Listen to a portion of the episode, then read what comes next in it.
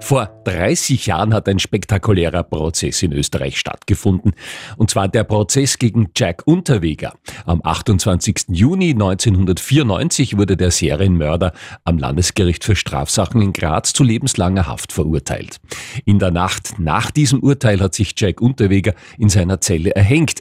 Aus diesem Anlass sind gleich zwei Bücher erschienen, die uns jetzt hier auf Radio Steiermark Barbara Exel-Kroneger vorstellt. Das erste dieser Bücher hat Ernst Geiger, der Chefermittler im Fall Unterweger, geschrieben.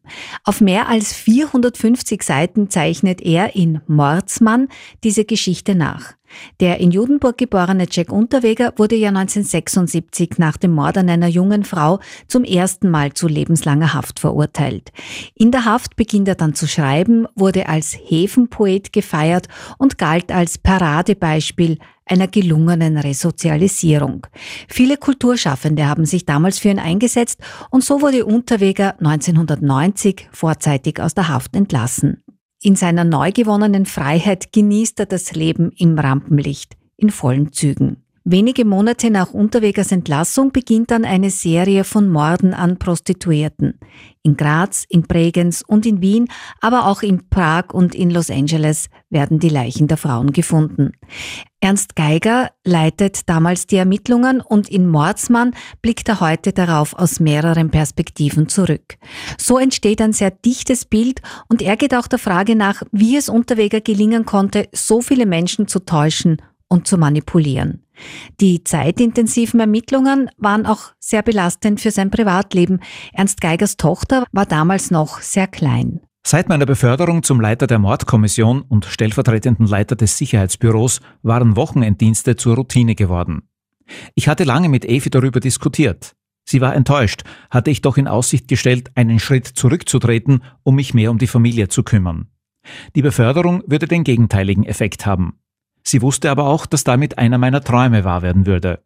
Es wäre die Belohnung für Jahre harter Arbeit. Denn egal ob Wochenenden oder Nächte, das Team ermittelt beinahe rund um die Uhr.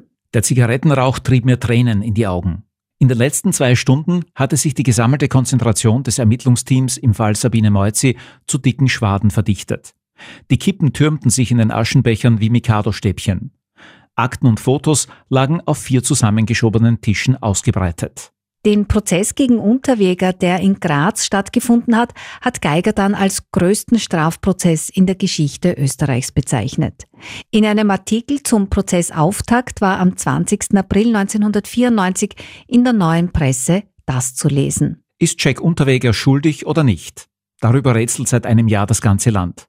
So viel Zeit hatten die Ermittler unter der Leitung von Dr. Ernst Geiger, um überzeugende Beweise zu sammeln. Ob es ihnen gelungen ist, werden die nächsten Monate zeigen. Jack selbst gibt sich kämpferisch. Es gab nie Beweise und es gibt auch keine, sagt er, weil ich unschuldig bin. Unter dem Titel Austrian Psycho hat sich auch der deutsche Journalist und Autor Malte Herwig mit der Geschichte Jack Unterwegers auseinandergesetzt.